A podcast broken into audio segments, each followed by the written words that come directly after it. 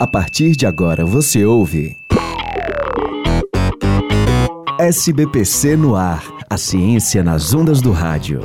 Realização: Sociedade Brasileira para o Progresso da Ciência e Universitária FM. Edição: Caio Mota. Produção e apresentação: Carolina Real. Você já deve ter ouvido alguém falar que uma pessoa tem os olhos da mãe ou então o nariz do pai. Mas você sabe por que isso acontece? O SBPC no ar de hoje vai falar sobre o DNA, que é o responsável por definir todas as características dos seres vivos, desde as mais gerais, como a espécie, até as mais específicas, como a cor do cabelo ou o formato do rosto. O ácido desoxirribonucleico, conhecido como DNA ou ADN, tem o formato chamado de dupla hélice. Isso significa que a estrutura de sua molécula é constituída por duas fitas de nucleotídeos entrelaçadas, em formato de espiral. Estes nucleotídeos são formados, entre outras substâncias, por quatro tipos de bases nitrogenadas: a adenina, a timina, a guanina e a citosina, que se ligam umas às outras.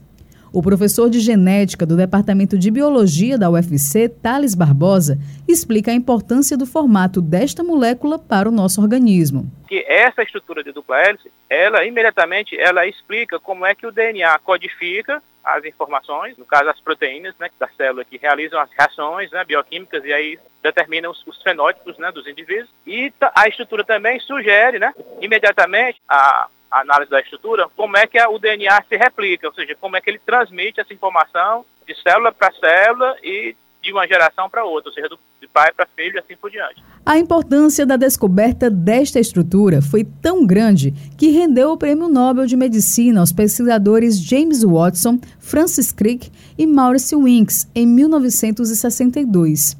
A descoberta teve como base uma pesquisa realizada pela química Rosalind Franklin, que não foi incluída na premiação.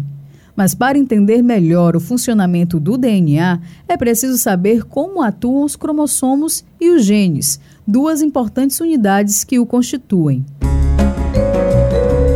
Imagine que o DNA é um colar. Nesse caso, os genes seriam as contas, que em conjunto formam o colar inteiro e são eles que guardam as nossas informações genéticas.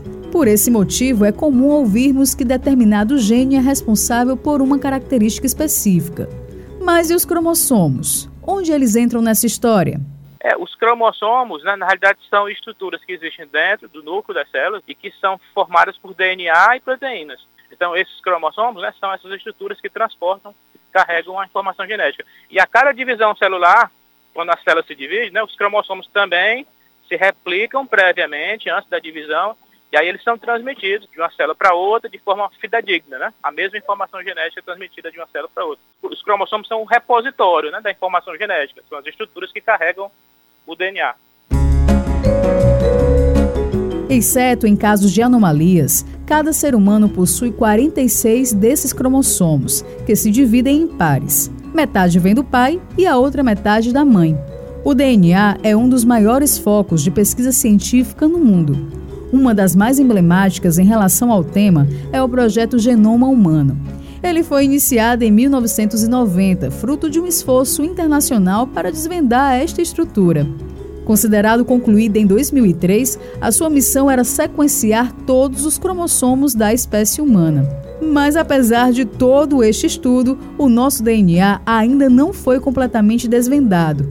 E nem todos os genes, por exemplo, têm suas funções totalmente conhecidas. Então, nós chegamos ao fim do SBPC no ar, a ciência nas ondas do rádio. Acesse o site portal.sbpcnet.org.br para conhecer outros assuntos científicos. A edição de hoje teve apoio à produção de Mariana Lopes. Até o próximo programa. Você ouviu SBPC no ar, a ciência nas ondas do rádio. Realização: Sociedade Brasileira para o Progresso da Ciência e Universitária FM. Edição: Caio Mota. Produção e apresentação: Carolina Real.